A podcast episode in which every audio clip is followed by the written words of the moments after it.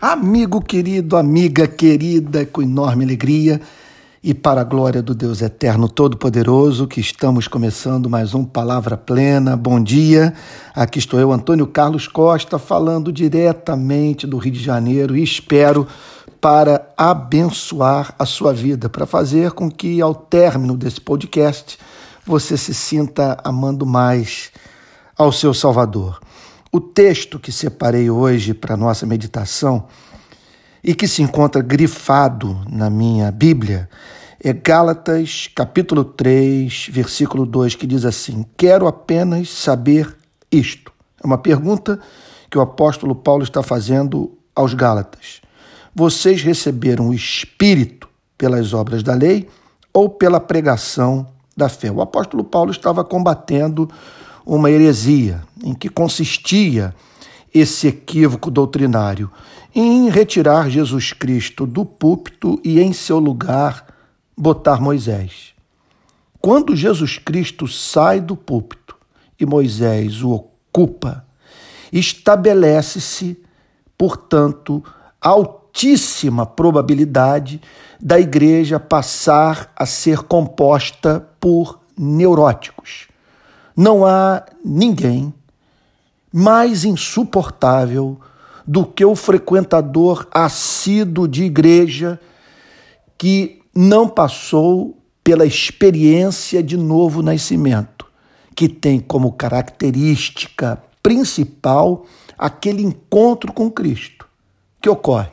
A pessoa é espancada pela lei, leva uma coça da lei, é humilhada pela lei, descobre que não sabe amar, que é um ser egoísta, que sua vida tem relação com as desgraças desse planeta, e confrontada com a lei e com as ameaças que a lei faz àqueles que não amam, corre para Jesus Cristo em busca de misericórdia, de amor, de perdão, de aceitação. E ao receber o abraço de Cristo, o perdão de Cristo, ao ver as suas lágrimas de arrependimento serem enxugadas pelo próprio Cristo, ao ter o seu ser pacificado por essa mensagem extraordinária chamada de Evangelho, essa pessoa se torna doce. Há uma tendência em ela ser misericordiosa, perdoadora.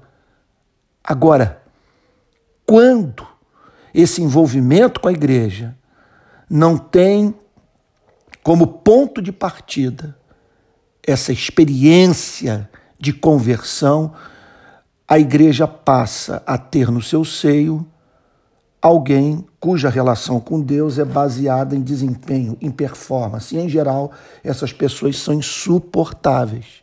Em primeiro lugar, porque elas são radicalmente refratárias à crítica.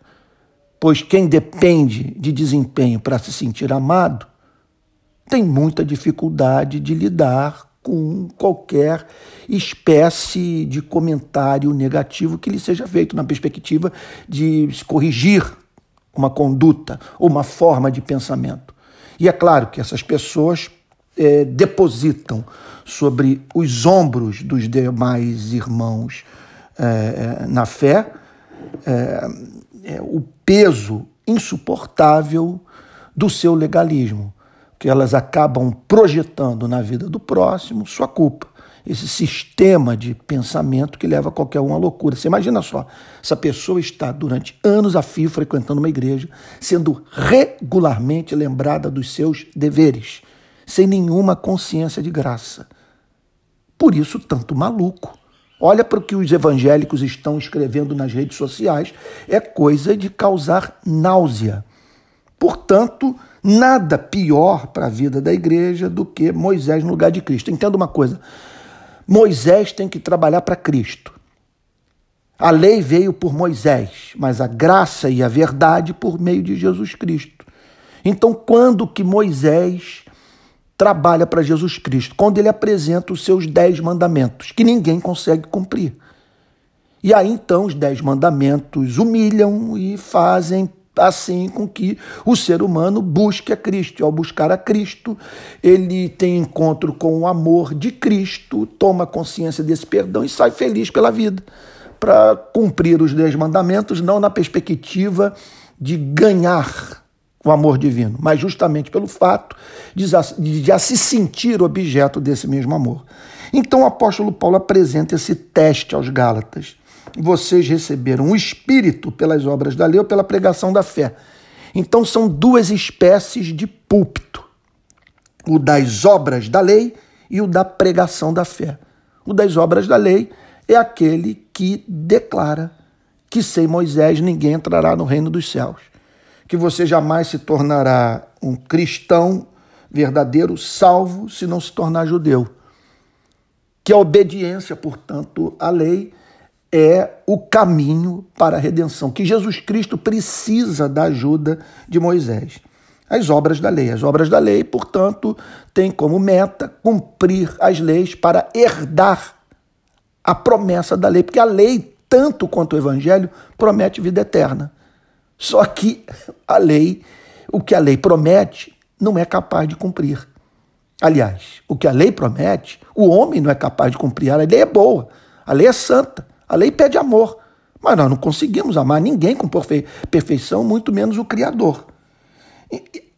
Agora, em contraposição às obras da lei, você tem a pregação da fé.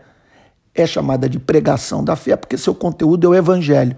É chamada de pregação da fé porque pede fé antes de pedir obediência. Obediência é consequência.